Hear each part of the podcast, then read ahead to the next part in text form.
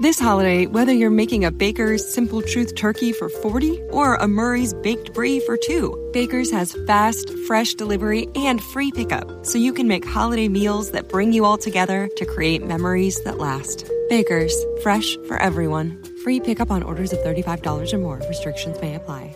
Choose from a great selection of digital coupons and use them up to five times in one transaction. Check our app for details. Baker's, fresh for everyone.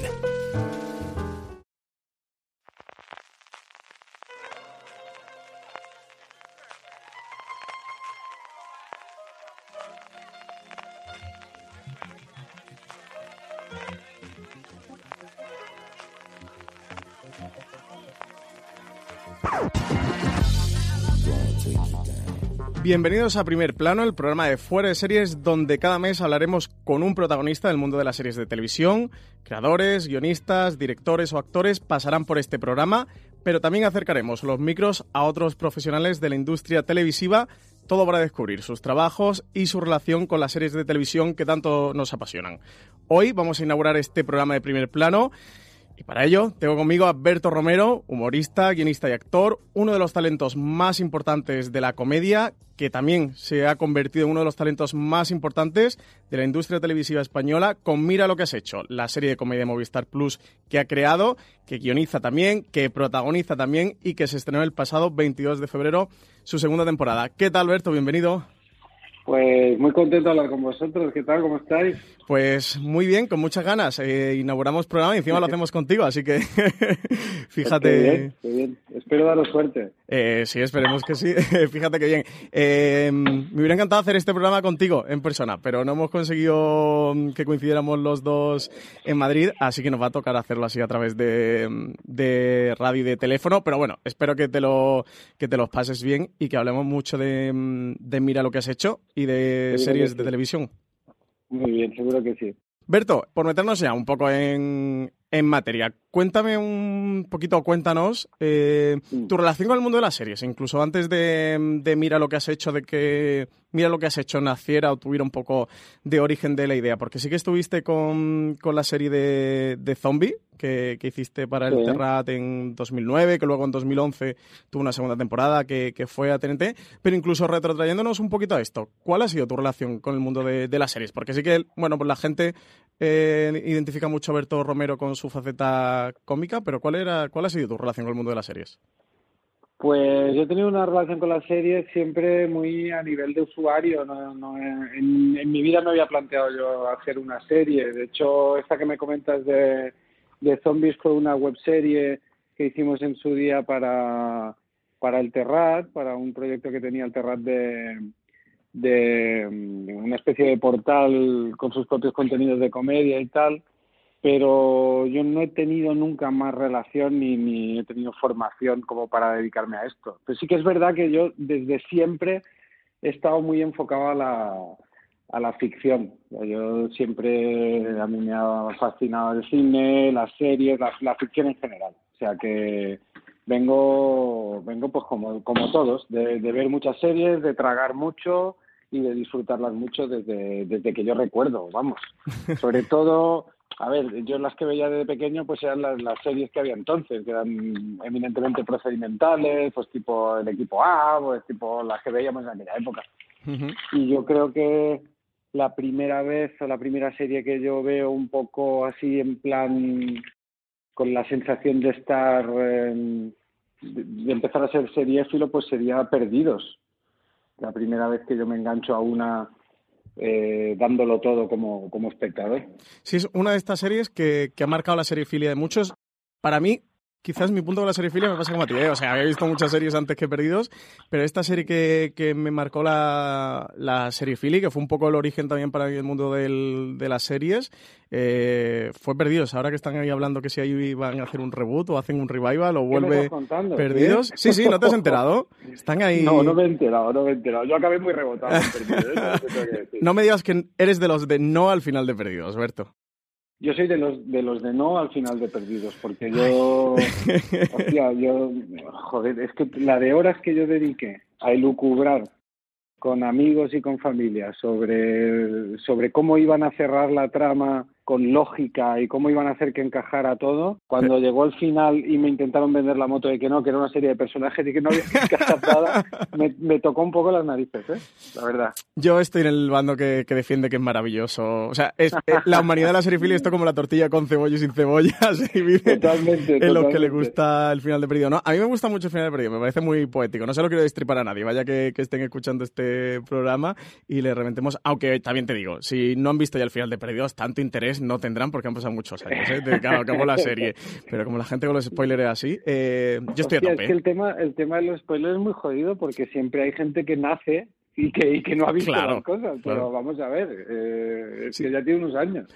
una vez, fue hace un par de años algo así, eh, por Twitter leía a Ángel Sal, el director del Festival de Sitges, que hubo alguien que, que, le acusó, bueno, que le acusó así, que, que le, le, llamó un poco la atención para hacer un spoiler de, de los pájaros de Hitchcock.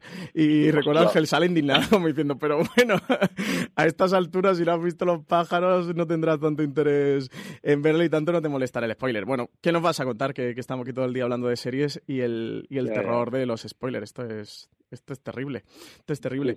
Y mm, un poquito el origen, ¿lo tienes viendo esa serie? Me refiero, sí que influyó en ti a la hora de, decir un día me gustaría hacer una serie. ¿Cómo fue un poco el paso orgánico de, mm, espectador o cómico o actor? Eh, pero dar el salto a decir, oye, quiero tener una serie propia, me apetecería contar mis propias historias. Pues eh, la génesis de Mira lo que has hecho vino un poco por terceros. A, mí me pasa mucho que, los grandes proyectos de mi vida siempre vienen impulsados por otros. Eh, luego yo los, cojo y los hago míos, pero en principio la idea vino de un productor de, del Terrat, en Subirats, que a raíz de un libro que habíamos escrito que se llamaba Padre el último mono, que era un libro que hablaba de paternidad, se le ocurrió derivarlo a una serie. Te estoy hablando del año yo soy muy malo Esto lo hablé un día contigo, ¿puede ser 2011 o 2009? ¿Algo así? Sí, quizá 2009. Estamos hablando de una serie que la presentábamos para... Yo creo que veníamos después de haber hecho Zombies para TNT y entonces eh, creo que lo presentamos para lo que era el, Plus en aquella época. El Plus estaba todavía, ah, estaba ya en proceso de descomposición, iba a convertirse en lo que luego fue Movistar Plus. Creo ya era época post-crematorio. Sí, yo creo que Crematorio ya fue de las últimas que hicieron así en plan, en plan bestia y entonces el proyecto quedó en un cajón. Era un proyecto muy distinto a lo que acabó siendo, mira lo que has hecho. Era una serie yo creo que mucho más convencional, mucho menos de autor, una serie en la que yo era un personaje pues quizá más eh, más arquetípico, más Peter Pan, más, bueno, más como te, puedes imaginar que, podría ser una serie que, que, hablara sobre paternidad vista desde el punto de vista gamberro, ¿no? y, y, cuando el Terrat empezó a colaborar con Movistar Plus, ya cuando Andreu empezó a hacer el programa y, y Movistar Plus empezó con su campaña de, de hacer series, este productor me propuso desempolvar aquel proyecto que estaba en un cajón. Y, y yo, si quieres que te diga la verdad, tampoco me apetecía mucho, ¿eh? Me daba un poco de pereza. Pensé, hostia, aquel proyecto ahora otra ¿No vez. lo tenías en mente de, oye, me apetecería hacer algo en, de ficción? Bueno, es como que, por decirlo de alguna manera, tampoco estaba yo muy implicado emocionalmente con el proyecto y, me da un poco de pereza. eh, lo que pasa es que es verdad que a medida que empezamos a desarrollarlo y también espoleado por, por la propia gente de Movistar Plus, que, que que me animaron a hacer algo más personal, más de autor, en, el que me arriesgara más, en el que me expusiera más. Al final yo me lo fui creyendo. Y en algún momento de ese camino llegó un punto en que ya me lo creí del todo y entonces ya me eché el, proyecto a la chepa y ya empecé a liderarlo ya como, debe hacerse con un proyecto de este tipo, eh, pues ya metiéndote a fondo y, poniendo todas las tripas dentro. Y, así fue más o menos el, proceso. Me lo he ido creyendo durante, durante el camino, la verdad. Eso te iba a decir, con segunda temporada ya estrenada y que además ha funcionado muy bien, a nivel de crítica ha funcionado genial a mí me fascina, pero bueno, luego hablaremos de la segunda temporada, mira lo que has hecho. Eh, mm. ¿Te lo crees ya? Porque bueno, está el diálogo eh, que además eh, creo que sí que, contaste en un podcast de Nadie sabe nada que era que estabas en hechos reales, ¿no? Que, tu mujer, que tú le dijiste lo de cuándo te vas a creer que, soy actor, ¿no? Y que ella te dijo de cuando ganes un Goya, que, está, mm. que aparece el diálogo en la segunda temporada, mira lo que has hecho. ¿Te lo crees ya un poquito? O sea, sí que te ves ya más autor o creador de series. Sí, sí, hombre, ahora ya es inevitable tener que creérselo, porque es que forma parte un poco del mismo proceso. Tienes que, que creértelo para serlo y tienes que serlo para creértelo. Yo creo que las dos cosas van un poco relacionadas. Y lo de que mm, este, este tipo de, de, material que parece real, aunque, o sea, que parece muy vivencial, aunque en realidad si quieres hablamos de eso, no, no sí, sí, sí, sí. Eh, en, la, en la práctica realmente no tiene demasiado de autobiográfico, pero sí que hemos intentado y lo hemos tomado como marca de la casa que todo lo que aparezca en la serie sí que tenga una base muy, muy, muy real. Es decir, no, nosotros no, no dejamos entrar en la serie nada que no, que no pueda ocurrir de verdad o que no le haya pasado a alguien eh, realmente. O sea, la serie tiene que tocar muy, muy, muy de pies en el suelo. Es algo que, que se ha ido desarrollando a medida que escribíamos y que se ha convertido en una de las, de las reglas fundamentales de Mira lo que has hecho. Tiene varias. Una es esta. Eh, otra es, por ejemplo, la voluntad de no repetir. No queremos, eh, por ejemplo, cuando acabó la primera temporada y empezamos a escribir la segunda, no queríamos volver a repetir lo que nos había funcionado en la primera. Es algo de lo que hemos hablado mucho, ¿eh? los críticos, no sé si has estado leyendo críticas y tal de la segunda temporada, de la evolución. Sí, me las he leído todas, porque además han sido todas muy buenas, entonces me las he leído todas. no, no me las... ¿Te, ¿Te, pone nervioso leer críticas o lo llevas, o lo llevas bien? Bueno, eh, eh, bueno, estás teniendo suerte. Bueno, suerte. Te lo has ganado, pero que las críticas están siendo bastante buenas. Entonces no, no debe ser muy duro, ¿no? A ver, no, no es duro y además está siendo muy bonita la respuesta y, y agradezco que, que se haya leído también la, la serie y lo que hemos querido hacer con ella. Entonces sí que sí que sí que estoy al tanto de lo que se ha escrito. Pero esto viene un poco dado por el, por el mismo proceso de, de trabajo. O sea, nosotros, e, esta serie, nosotros, eh, aunque es muy cortita y, siempre se nos acusa de, es que es que es muy corta, trabajáis poco, en, real, en realidad nosotros le dedicamos mucho tiempo a la escritura. somos muy afortunados. Tenemos ¿Cuánto tiempo lleva aproximadamente el proceso de escritura? Pues un mínimo de seis meses, entre seis y ocho meses. Nosotros le dedicamos casi un mes y medio a cada capítulo. es, mucho tiempo. ¿eh? Claro, claro, son seis episodios de 25 minutos. Claro, eso nos permite darle muchas vueltas y, matizar mucho, detallar mucho y pensarnos muy bien lo que vamos a hacer. Entonces, a poco que pienses, para poder tener la temporada lista para que salga el siguiente año, nosotros empezamos a escribir justo cuando acaba el rodaje. el guion lo haces, eh, Berto, junto a Enric Pardo y Rafael Barceló. ¿Cómo es el proceso de escritura que tenéis entre los tres? Pues nosotros le dedicamos la mayor parte del tiempo, casi entre tres y cuatro meses, a hacer la estructura que es lo más complicado en una serie, el típico trabajo de pizarra este que... Mm. Sí, de poner post ¿no? Ahí en la pizarra y poniendo, ¿no? para arriba y para abajo. Se, se monta el puzzle. O sea, nosotros... Eh, yo, yo llego con las historias que quiero contar, les digo, pues mira, esta, eh, a Berto le va a pasar esto, a Sandra le va a pasar esto otro. Eh, todos los personajes, la, la, la trama horizontal, digamos, ¿no? Las series se componen de, de, tramas horizontales y verticales, como bien sabéis, ¿no? Entonces luego se hace que el puzzle encaje, que las verticales y las horizontales encajen para economizar lo máximo posible, para que en, el, en la mínima cantidad de, de, secuencias puedas explicar lo que, lo que necesitas para que vaya avanzando. Entonces este proceso es el que más cuesta. Y luego, una vez tenemos esto, eh, que esto se hace con reuniones, lo que se llama la, la writer room, la, la sala de, de, guion. Hacemos reuniones de hora y media diarias. luego el resto del día se dedica pues a seguir pensando en eso, tomar notas, compartirlas al día siguiente. Y todo ese puzzle que se va formando día a día, poco a poco, una vez ya está completo, entonces pasamos a tratamientos. Hacemos una fase de tratamientos que es eh, un guion no, no dialogado como un guion que a lo mejor tiene 15 páginas en lugar de las 40 o 45 que tendrá el guion final, donde se, se explica la historia como si fuera un cuento. Alguna vez se pone algún diálogo si nos interesa que quede mejor explicado. This holiday, whether you're making a Baker's Simple Truth turkey for 40 or a Murray's Baked Brie for 2, Baker's has fast, fresh delivery and free pickup, so you can make holiday meals that bring you all together to create memories that last. Baker's, fresh for everyone. Free pickup on orders of $35 or more. Restrictions may apply. Choose from a great selection of digital coupons and use them up to five times in one transaction. Check our app for details. Baker's, fresh for everyone. Si estás buscando un buen podcast de análisis y debate en tu idioma, te invito a que escuches Pulso y Péndulo. Yo soy Carlos Curbelo. Y yo soy Fabiola Galindo. Todos los jueves analizamos temas de actualidad en Estados Unidos y Latinoamérica. Fabi y yo no siempre estamos de acuerdo, pero sí tenemos un objetivo común. Queremos servir como antídoto contra las noticias falsas y la polarización. Pulso y Péndulo. Busca nuestros episodios en Apple Podcast, Spotify o en tu aplicación favorita. Y, y ya luego, a partir de ese tratamiento, pues ya pasamos a, a guiones.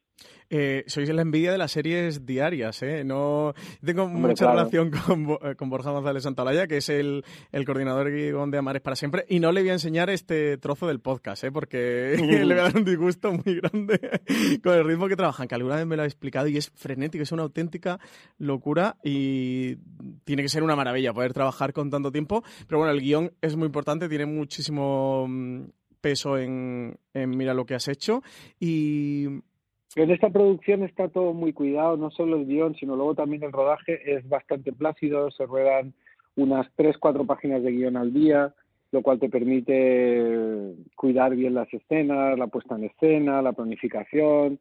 Eh, bueno, cuando uno ve una serie y le gusta y ha quedado bien, hay, hay muchas razones para ello y una, una muy importante es dedicarle el tiempo que, merece.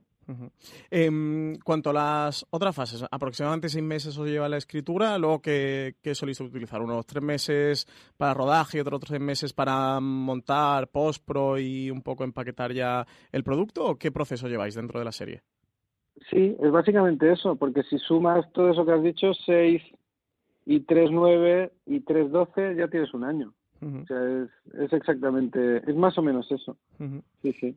Em, Berto, eh, una de las cosas que como espectador em, me he encontrado mucho viendo esta...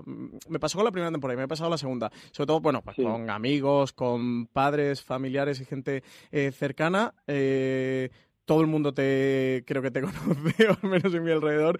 Y tienen muy clara la faceta de, del Berto cómico, del Berto monologuista, del, del Berto mm, de, de, programas o de late nights. Y con Mira lo que has hecho se enfrentan a un Berto creador que te está contando una historia, que, que está construyendo ficción mm, la gente suele tener un poco eh, la idea, bueno, al final se va a encontrar una comedia y mira lo que has hecho es una comedia. ¿Tienes algún punto de, de ancla con este tipo de cosas? O sea, de autoconsciencia de saber lo que la gente está esperando de la serie o sí que tienes libertad o, te resulta a veces es un poco ancla de, saber lo que le tienes que dar a la gente o lo que pueden estar esperando de ti?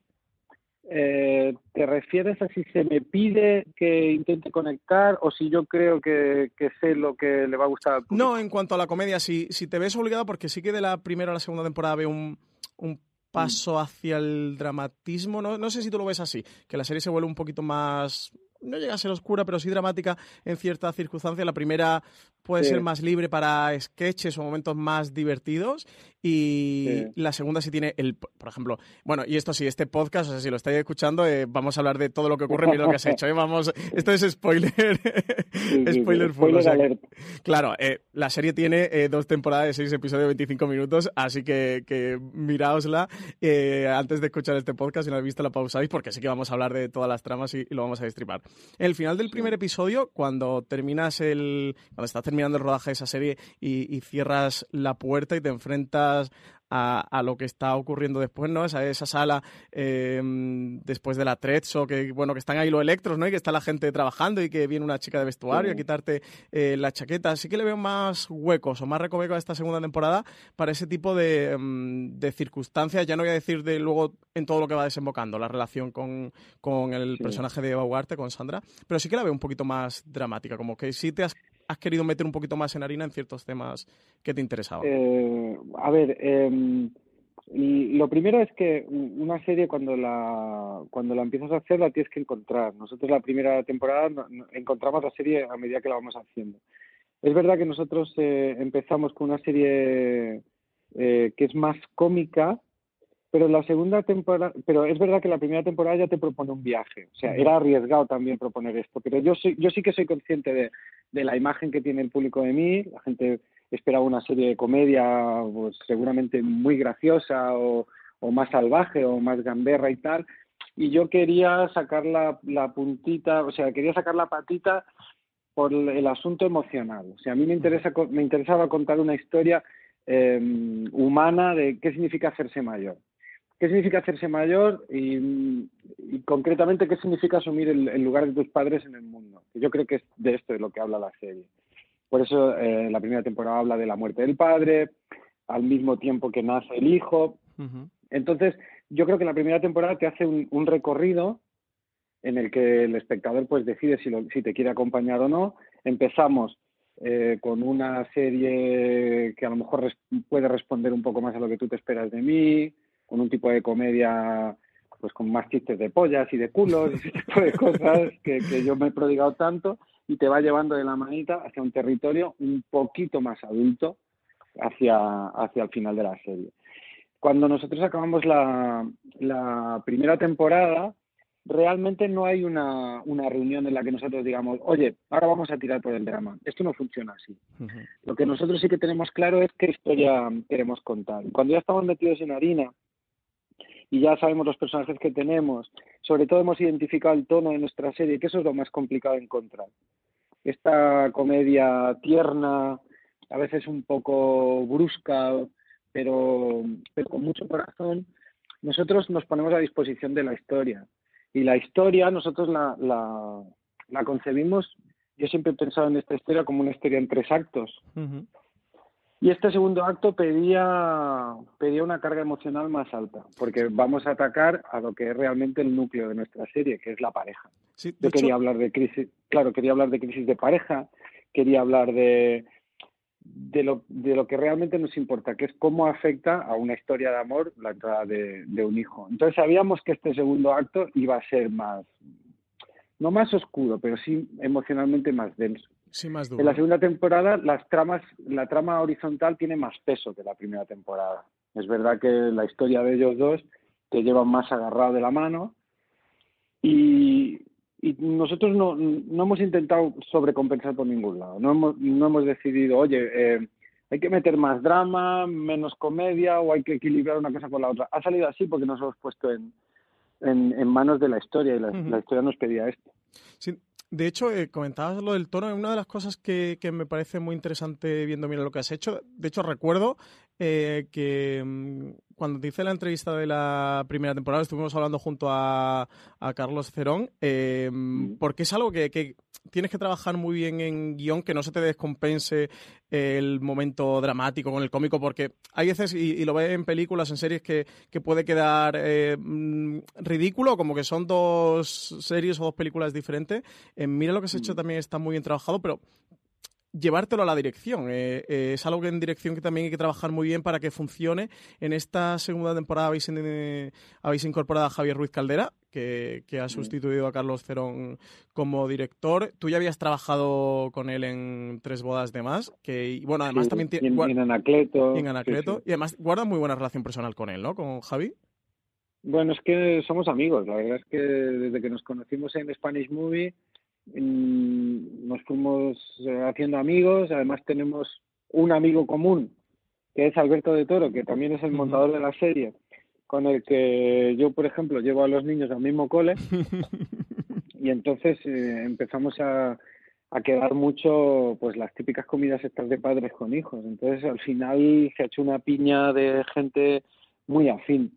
Y al final los rodajes se forman familias y cuanto más tiempo estás con esa familia, si la cosa va bien, pues más profundizas. O sea que ha venido todo dado.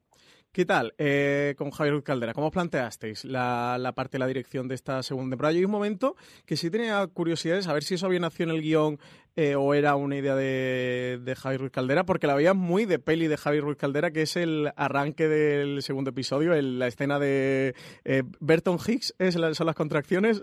Braxton Hicks. o Braxton, Hicks. Eh, me parecía muy de peli de Javier Ruiz Caldera. Y digo, mm, tenía curiosidad de, si esto había nacido, era idea vuestra o Javi había propuesto hacer así una escena un poco musical, así más, más loca o que, se saliera un poco de, dentro de la narración de lo que estaba ocurriendo y sí que fuera una ensoñación no, esto, esto viene del guion. Lo que pasa es que Javi le hace mucha ilusión también hacer una parte musical. Pero esto viene también de esto ya, estaba en la primera temporada. Los, arranques de los teasers de la, del, que es esta escena que va antes de créditos, en la primera temporada siempre intentábamos que descolocaran.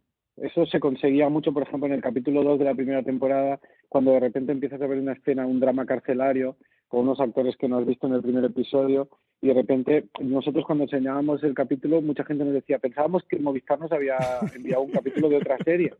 Estaba allí Ana Castillo y Alex Monnet en una cárcel hablando de que de que tenía problemas con el alcaide etcétera. Esto siempre nos, nos ha gustado hacerlo porque de entrada primero llama la atención que coloca al espectador. Yo creo que, la, que, que haya sorpresa continua es bueno para el espectador porque siempre lo tienes alerta. En la primera temporada se da mucho. Eh, hay, un, hay un capítulo que empieza con una secuencia de dibujos animados, hay otro que es este propio em, de, la, de la cárcel, como te decía. Eh, casi todos los teasers de la primera temporada son muy sorprendentes. Es verdad que la segunda hay menos, porque también nos mandaba mucho más la historia, aunque también hemos intentado que vaya un poco por ahí, pero este era queríamos, queríamos volver a hacer algo así queríamos de repente descolocar. Y qué, qué más descolocante que un musical. Pero también no, no forzado no porque de hecho lo que explica esa secuencia yo creo que es muy claro no queríamos explicar qué diferencias hay entre un primer embarazo y un segundo embarazo. Pues el primero es un musical luminoso y el segundo es un cuesco en mitad de la noche. Yo creo que más claro no, no puede quedar y también que yo, si me escribo para mí, pues voy a intentar escribirme, hacer cosas que me hagan ilusión. o sea, que te, apetecía, ¿no? Así grabar un momento musical. Sí, sí, me apetecía, me apetecía muchísimo. Sí, em, es un poco también lo que comentabas eh, de... Mm, lo has comentado en alguna entrevista, de esto de risa y patada en los dientes, ¿no? Que habéis estado buscando trabajando de guion, ¿no? Que, que sea una serie eh, divertida, pero que también te, te conmueva o te golpee emocionalmente y, te cuente algo más o te haga sentir? Yo identifiqué en la primera temporada que, ese era, que ahí estaba el, núcleo de nuestro tono, que lo habíamos conseguido, sobre todo en, a, mí me gusta me gusta mucho llevar la contraria. Siempre, si me, si me dices, si te me pones serio, voy a intentar contestarte en broma. Si, si me entras en broma, voy a intentar contestarte en serio, pero es que no lo puedo evitar. me gusta llevar la contraria yo creo que es algo inherente a la, a la comedia. O sea, la comedia busca sorpresa y entonces si, si te voy a la contra, pues es más fácil que te sorprenda. Entonces esto lo encontramos en la primera temporada. Para mí es clave eh, en este sentido como descubrimiento la escena en que mi personaje recibe la noticia de que su padre va a morir. eh, entonces te quedas fatal al final del quinto episodio y lo siguiente que ves es como alguien me mete un pen en la boca en, un vídeo de YouTube. A mí eso me, me, pareció un hallazgo, porque pensé, bueno, esta, esta cosa de mientras todavía tengo la risa congelada, perdón, el, el corazón encogido, meterte una risa, me pareció que, que era algo muy, muy de la serie.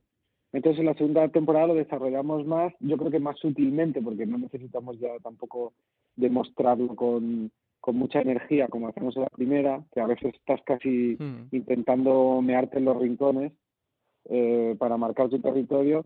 Y, en la segunda temporada está como mucho más fluido. Continuamente hay momentos de estos de, de risa, luego compensada con, con, con, un momento dramático o al, o al revés. Hmm. Yo, creo que es muy definitorio de, nuestro tono. Como mm, creador que te sientas ante la primera y ante la segunda temporada, eh, ¿te has notado diferencias de tener más eh, seguridad o estar más mm, tranquilo, más desahogado a la hora de tocar ciertos temas o, mm, o explorar de, bueno, que la primera temporada dijeras, oye, eh, no, no, me voy a atrever aquí, ¿no? A ver si me meto en, en, en un sarao, un jaleo que, que, se me haga muy cuesta arriba, muy complicado. ¿Te has notado diferencias de eso, de un, paso a una primera o una segunda temporada? This holiday, whether you're making a Baker's Simple Truth turkey for 40 or a Murray's Baked Brie for 2, Baker's has fast, fresh delivery and free pickup, so you can make holiday meals that bring you all together to create memories that last. Baker's, fresh for everyone. Free pickup on orders of $35 or more. Restrictions may apply. Choose from a great selection of digital coupons and use them up to five times in one transaction. Check our app for details. Baker's, fresh for everyone. Si estás buscando un buen podcast de análisis y debate en tu idioma, te invito a que escuches Pulso y Péndulo. Yo soy Carlos Curbelo. Y yo soy Fabiola Galindo. Todos los jueves analizamos temas de actualidad en Estados Unidos y Latinoamérica. Fabi y yo no siempre estamos de acuerdo, pero sí tenemos un objetivo común. Queremos servir como antídoto contra las noticias falsas y la polarización. Pulso y Péndulo. Busca nuestros episodios en Apple Podcast, Spotify o en tu aplicación favorita para decir que sentirte a lo mejor más eh, libre o más confiado en ti mismo, aquello que decías antes de mm. no me he terminado todavía de ver como creador de ficción y en esta segunda ya sí que me lo termino de creer. Bueno, yo me he sentido mucho más mucho más libre, mm, o sea, mucho más comprado, en el sentido de que eh, la primera ya estaba hecha, funcionó bien, he tenido más libertad. No es que no la tuviera en la primera, pero yo por lo menos en el momento de crear sí que me he dejado llevar mucho más sin, sin pensar demasiado en si en si en cómo iba a ser recibido. Pero lo que te decía al principio de ponerte al servicio de la historia y dejarte llevar sin sin darle demasiado sin darle demasiadas vueltas. Eso sí que sí que he tenido esa sensación de que de que lo he podido hacer. También lo que te decía antes, como nosotros empezamos a escribir la segunda eh, pues empezamos a escribirla en septiembre y la temporada se estrenó en febrero. cuando, la, cuando la temporada se estrena, nuestra serie ya, la, segunda temporada está escrita ya prácticamente. Con lo cual no, no, no caímos en la tentación de darle al público lo que, lo que creíamos que el público podía querer. ¿Y no modificasteis luego a posteriori de ver lo que sí que os funcionaba? De decir, oye, esto a la gente le ha gustado, vamos a tirar por aquí. No, y en eso yo estoy orgulloso que mantuvimos el, el, el, pulso y, no nos dejamos llevar por eso. Porque, por ejemplo, en la primera temporada, pues eh, hubiera sido pues una tentación, pues por ejemplo, desarrollar más el personaje del pediatra, que daba momentos muy graciosos y muy divertidos. Eh, bueno, aquí tenéis a la pediatra, que también es un momento bastante divertido. Sí, pero precisamente es uno de los momentos en los que menos orgulloso estoy, porque sí que responde como una voluntad de volver a replicar aquello que teníamos. Yo realmente estoy más orgulloso de cuando la serie, estoy orgulloso de que la serie se vaya a otro sitio sin dejar de ser la misma serie. Yo innovar un poco, ¿no? Evolucionar la trama, ¿no? Más que innovar, evolucionar, es, es eso, o sea, crecer. Porque yo creo que el espectador que ve una primera temporada y en la segunda le das más de lo mismo, es eso precisamente lo que, lo que se le pone en la boca. Esto es más de lo mismo. Creo que es una de las situaciones más decepcionantes para un espectador. De la misma manera, si le doy algo que es completamente distinto, estoy traicionando a, a, a, ese espectador. A mí me ha pasado con series que me han encantado y en la segunda digo, mira, me pasó por ejemplo con Love. Sí. Sí, sí, me gusta muchísimo la de Yuta Pato, ¿no? A mí me encantó y la segunda temporada me sentí extraño. De repente me pareció que, que empezaron a entrar personajes que no... Sí, la tercera además ya se termina, termina de desaparecer. Eh, yo esto o, o, por ejemplo, eh, eh, un ejemplo más bestia aún, aquella de la cárcel, que se mete el tío tatuado en la cárcel. Que Prison Break. Prison Break, la segunda temporada, de repente, esto que está pasando? Es que suele que ver la primera. De Prison Break es como héroes. No entendía nada. que con la primera es suficiente. claro, para mí el, agobio, cuando lo escribíamos, era, era eso, la sensación de, oye, no puedo darles lo mismo, pero tampoco puedo darles algo muy, muy, muy distinto. Tengo que mantenerme dentro de las mismas coordenadas de la serie que, que han visto. Pero todo esto yo creo que lo, o sea, no, no me va a pasar porque es una historia que tengo pensada en, global. Por lo menos tengo tres temporadas de la historia pensadas como, como una unidad. A veces cuando la gente me valora las temporadas por una a una, a veces me entrarían ganas de contestarle y decirle, no, no, es que yo lo que quiero hacer es, ¿sabes? Sí, son actos, ¿no? como si lo, lo unieras todo y lo vieras de corrido, es una evolución, ¿no? Como un río, ¿no? Que, que va bifurcándose. Mm, es una historia que yo además sé cómo va a acabar y que me parece que acaba de una forma muy bonita y que va a resignificar de alguna manera las tres temporadas, etcétera, etcétera, etcétera. Pero bueno, es normal, ¿no? Esto tiene unos tiempos de producción, pasa un año entre una y otra y la gente las ve pues como van llegando. Claro veo que tienes muy clara la idea de las tres temporadas y luego iremos a lo de la tercera temporada, que quiero hablarlo contigo, pero vamos a dejarlo para el final. Sí, que desde un momento te planteaste, o sea, mm, sé que este es el inicio, sé que quiero pasar por aquí y sé que quiero acabar aquí. O sea, e, ¿el mapa o el, el gran plan sí que lo tienes en tu cabeza y funciona como tres temporadas? Totalmente, totalmente. Además, siempre lo he dicho. Lo dije en la presentación de la primera temporada, cuando Movistar todavía no. Creo que no había hablado todavía con ellos y la presentación de la primera temporada dije, yo veo tres temporadas aquí, se quedaron un poco a cuadros. De... o sea, que te vas a quedar en la tercera, Berto. Eh, no sé, no sé qué, no sé qué va a pasar, no sé qué va a pasar. Lo que sí digo siempre es que la, esta historia, naturalmente, eh, tiene tres temporadas. Todo se puede estirar y, y, vete a saber. A lo mejor tengo una idea genial y, pero yo esta serie creo que mm, creo que está quedando muy bien. Creo que, que, es una serie muy mimada, muy bonita, con mucha eh, que no está pagando de momento ningún peaje. Si no te gustaría eh, fastidiarla, ¿no? O estropearla. Y, no, y a mí es que me da mucha pena cuando veo temporadas en las que todo se va a la porra y está todo estirado. Yo prefiero prefiero contar la historia que debe que debe contarse y luego ya, ya veremos. ¿Y te has planteado alguna... Sé que esto es muy pronto para decirlo, que, ahora estará trabajando en la tercera temporada, pero ¿Te has planteado alguna otra cosa después de mira lo que has hecho? ¿O ahora mismo es mira, estoy con esto muy concentrado y no prefiero no pensar en ninguna otra cosa ni, ni que nada me, me distraiga? ¿O sí que se te ha pasado algo por la cabeza que te gustaría hacer? Es que lo intento, o sea, yo tengo, o sea, ideas que uno tiene muchas y van pasando cosas por la cabeza y de repente te enamoras de una y tal, pero cuando estás tan metido en, algo, a mí me cuesta mucho ponerme a pensar en otras. La verdad, es, es, complicado. Eh, a mí me resulta muy complicado. En cuanto al. Eh, volviendo a lo de la evolución de la serie, porque era algo que quería hablar contigo, porque he tenido debates encarnizados en la reacción de fuera de serie con mi compañero Álvaro Nieva, que él decía de. A, él le gusta mucho más la primera temporada que la segunda. Eh, a mí me gusta mucho más la segunda que la primera. Y mm, y él me decía, es que no veo la necesidad de, de cuando solo has tenido ese episodio de 25 minutos, que tengas que, que, evolucionar o, que reinventarte de...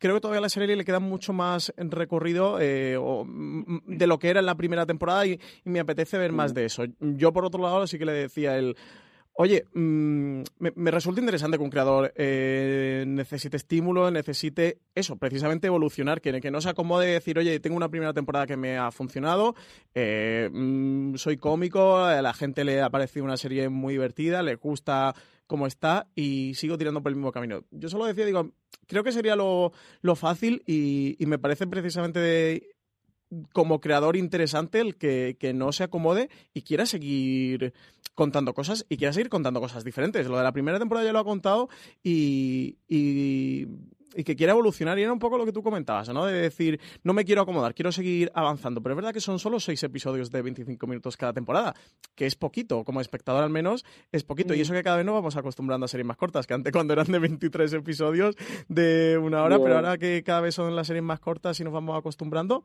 eh, a mí sí me, parece interesante lo que, lo que dices eso. Debe intentar mantener el pulso de la evolución, de, de no quedarte lo que te puede funcionar o de acomodarte lo que te está ya funcionando. Pero hay espectadores que pueden pensar eso, que, que a lo mejor no es la serie que yo habían visto en la primera temporada, bueno, o no, o no al menos exactamente, ¿eh? en su opinión. Bueno, eh, claro, es que esto pues depende de lo que tú... Sí, es un debate individual. Es un debate individual y además eh, a veces la crítica, con todo el respeto, ¿eh? Pero a veces la crítica cae en algo que para mí es eh, a veces una trampa, que es valorar las, las, ficciones o valorar las obras artísticas en función de lo que uno quiere que sean y no de lo que son. ¿Sabes? tú ves una temporada y dices, mira, es que yo, a mí me hubiera gustado que fuera mm, de otra manera. Bueno, pues eh, lo siento. Es lo que te gustaba a ti, ¿no? claro, es lo que te gustaba a ti. Y obviamente, pues eh, lo entiendo y es que no, es que eso son gustos, es opinable. Pero como te, como te decía yo al principio, lo que no hay es una pose, por lo menos en, en, mi caso, de querer... Em, o sea, esto no está forzado. O sea, realmente esta historia que yo quiero contar pasa por aquí. Entonces yo cuando yo creo que cuando tú veas las tres temporadas que yo tengo en mente entenderás pues que eh, esta pareja tiene que pasar por una serie de lugares y este este lugar por el que pasa en la segunda temporada tenía que ser así porque porque es que lo pedía la historia. Y nosotros mm, estamos haciendo una serie no una comedia o una o una dramedia. Todas estas etiquetas son cosas que nos ponéis los que valoráis las series, los que intentáis catalogarlas, etiquetarlas o definirlas. Y yo lo entiendo, o sea, es, vuestro trabajo y es lo que debéis hacer. Pero para nosotros es algo que, nos viene impuesto desde fuera. O sea, que sí que trabajáis sin, sin eso, una motivación de estoy haciendo una comedia, estoy haciendo una comedia, estoy haciendo una comedia, sino quiero contar esta historia, esta historia es la que me apetece y esta historia quiero contarla de esta manera. Es la historia de un cómico que, le, eh, por decirlo de alguna manera, es la historia de un cómico que se hace mayor, ¿vale? Entonces, eh, nosotros queremos contar esa historia. Como este señor es un cómico, es obvio que le van a pasar muchas cosas graciosas, pero nosotros no vamos a forzar que esto sea una comedia. O sea, nosotros lo que nos interesa es contar esa historia.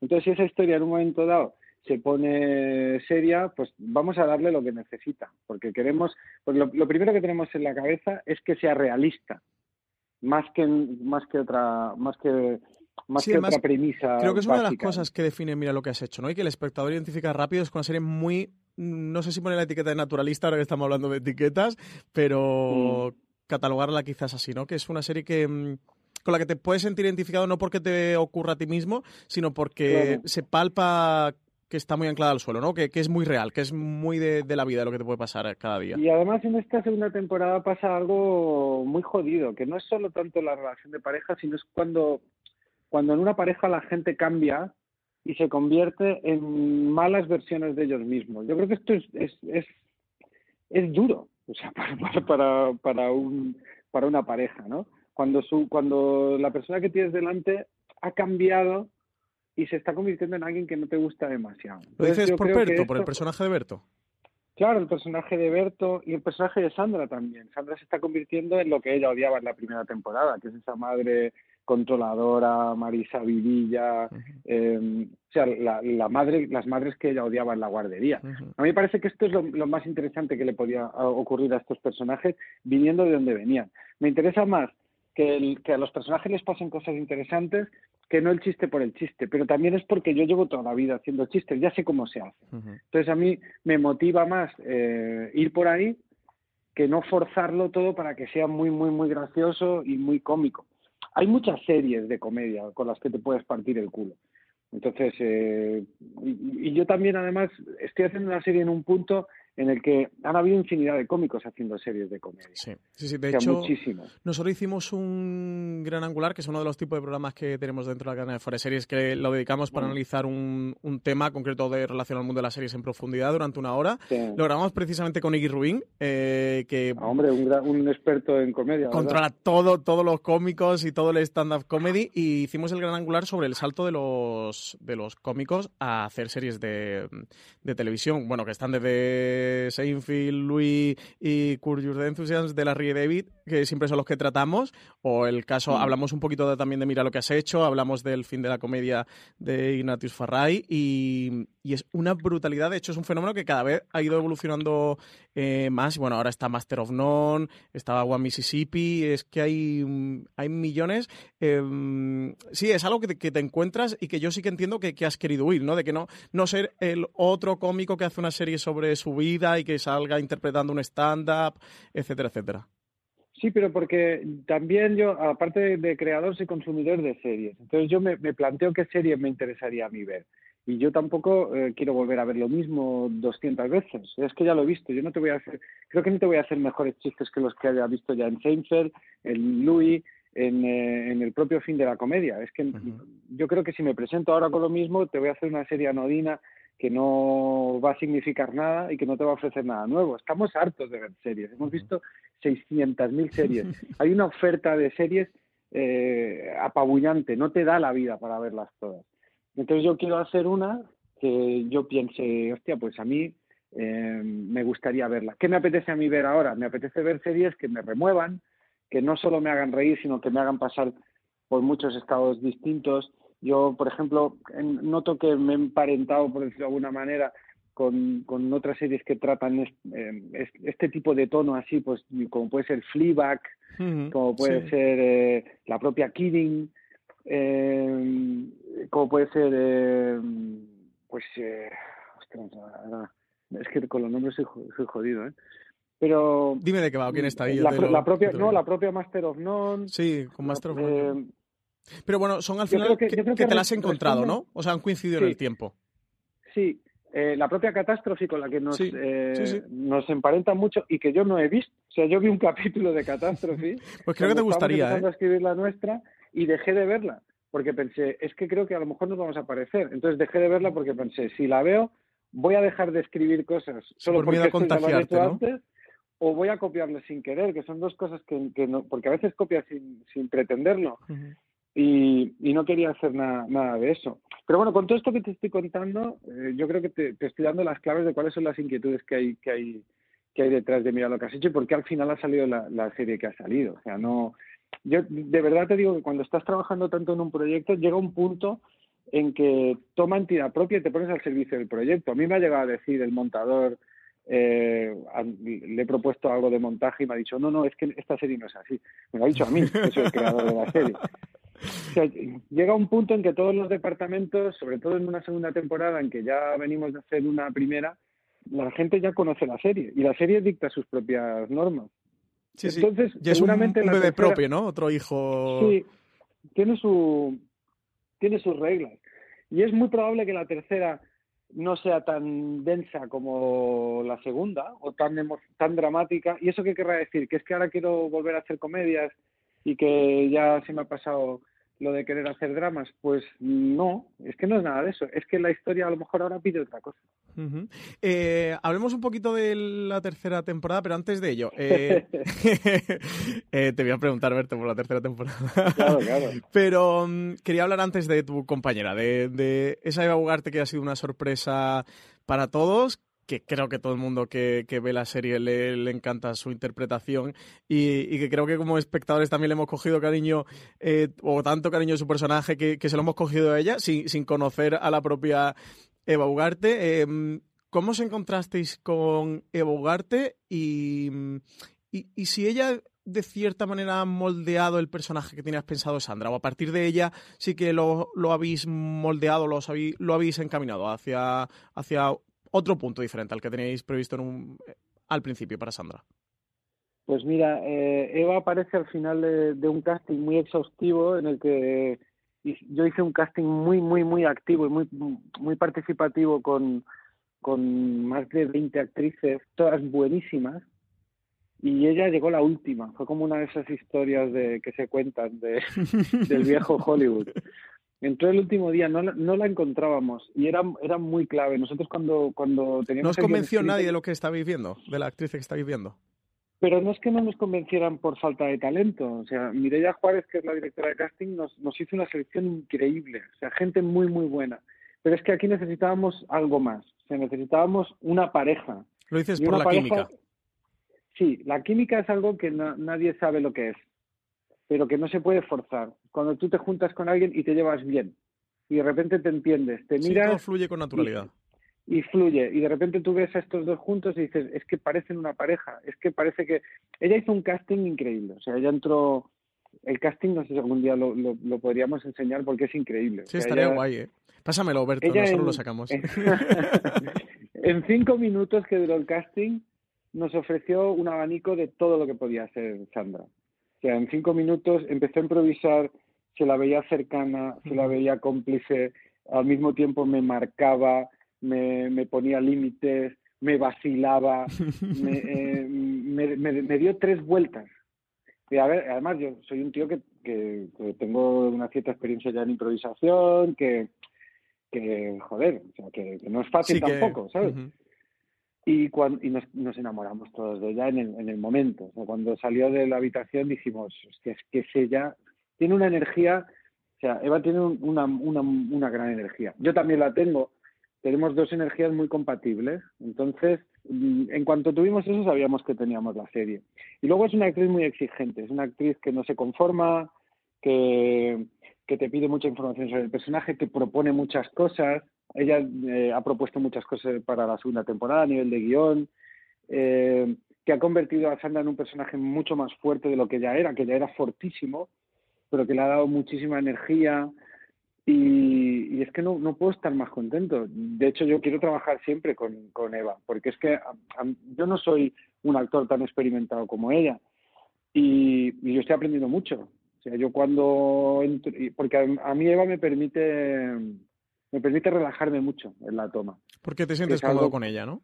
Me siento cómodo, sé que hay una compañera que, que va a estar a favor, que me va a ayudar, que nos entendemos perfectamente, entonces yo me relajo. Es una cosa que a mí me cuesta un poco, ¿eh?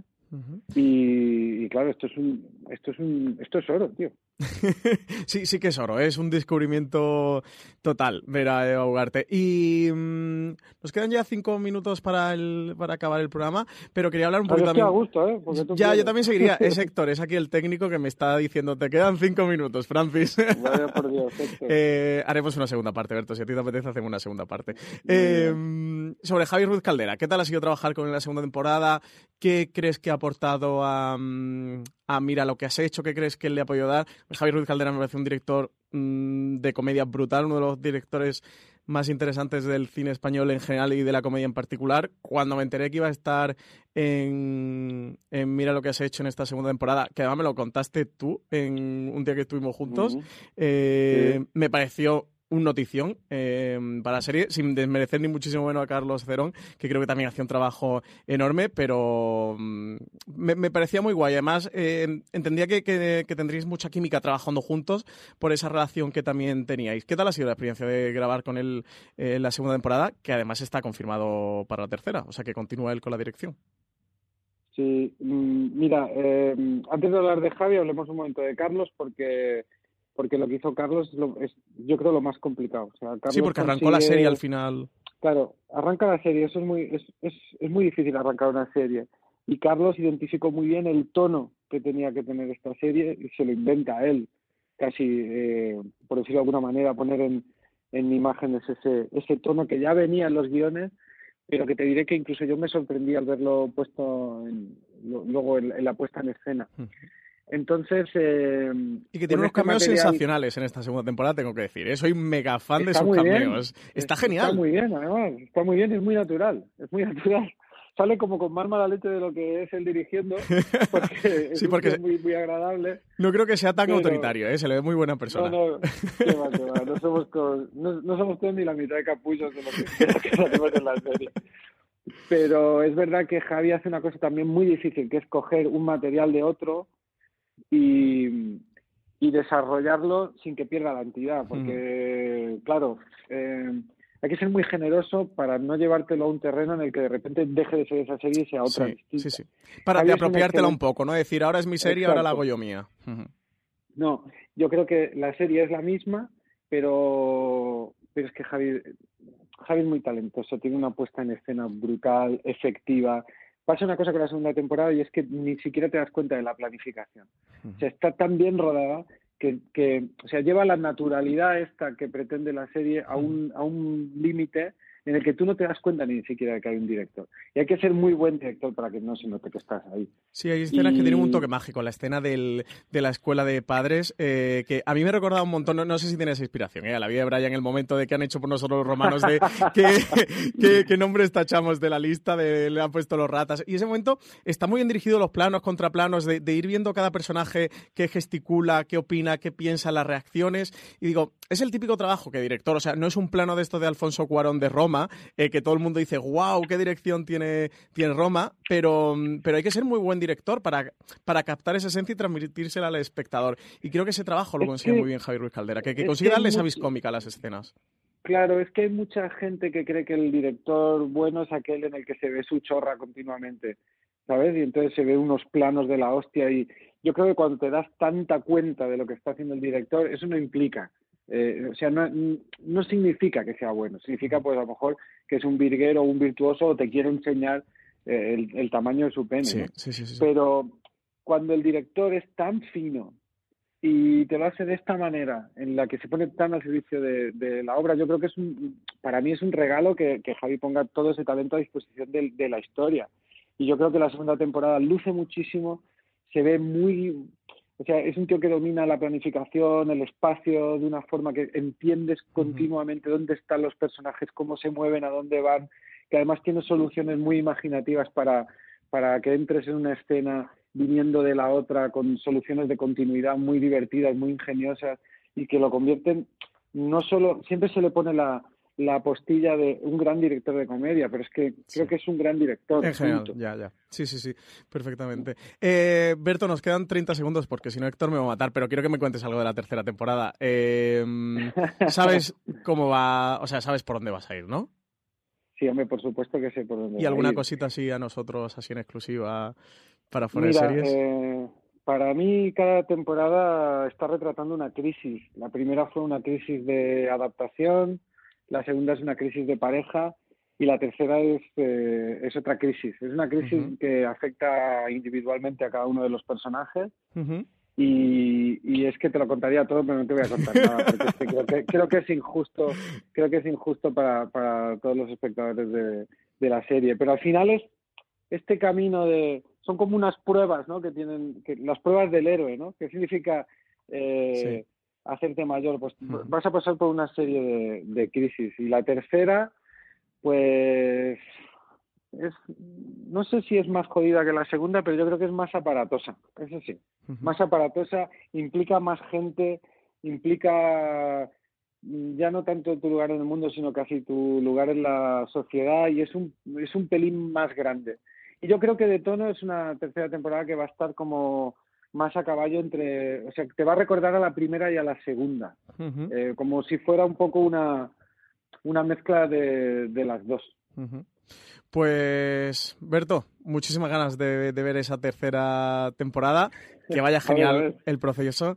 Mil gracias por haber estado aquí con nosotros esta horita hablando sobre, mira lo que has hecho y hablando sobre tu visión de, las series. Me hubiera tirado por lo menos una hora más, ¿eh? Hablando. Así que... Pues yo también, ¿eh? He estado muy cómodo y si queréis charlar otro, otro día, otro rato, aquí me tenéis a, vuestra disposición. Hecho, trato hecho. Te, tomo la palabra, ¿eh? Te has condenado, que lo sepas. Berto Romero, mil gracias. A ver si vuestra audiencia lo, encuentra interesante también, ¿eh? Que eso es importante. Seguro que sí. Berto Romero, mil gracias por... He dicho Berto Romero como si fuera una palabra, qué horror. Berto Romero, mil gracias por estar con nosotros aquí en Fuera de Series. De verdad que ha sido un auténtico placer darte las gracias por hacerte estar aquí una hora hablando con nosotros, que además ya que habrás acabado la promoción y toda esta segunda temporada, volverte, mm, volverte a liar, de verdad, que vaya genial la tercera, que vaya genial el desarrollo. Un saludo de mi parte para todo el mundo y nada, un abrazo enorme para ti, darte las gracias por estar aquí hoy con nosotros y con los oyentes de Fuera de Series y nada, despido el programa porque, porque es que se nos acaba ya el tiempo. Que muchas gracias a todos los que habéis estado aquí en este primer programa de primer plano. Ya sabéis que será un programa, un nuevo programa de Fuera de Series de periodicidad mensual, que estaremos todos los meses con un protagonista del mundo de las series. Y ya sabéis, muchísimos más podcasts aquí en Fuera de Series.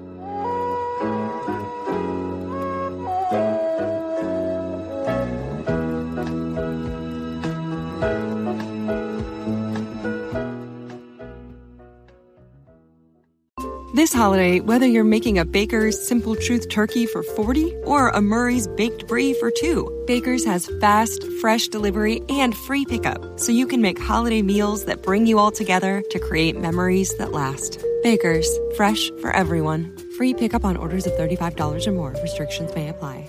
Choose from a great selection of digital coupons and use them up to five times in one transaction. Check our app for details. Baker's, fresh for everyone.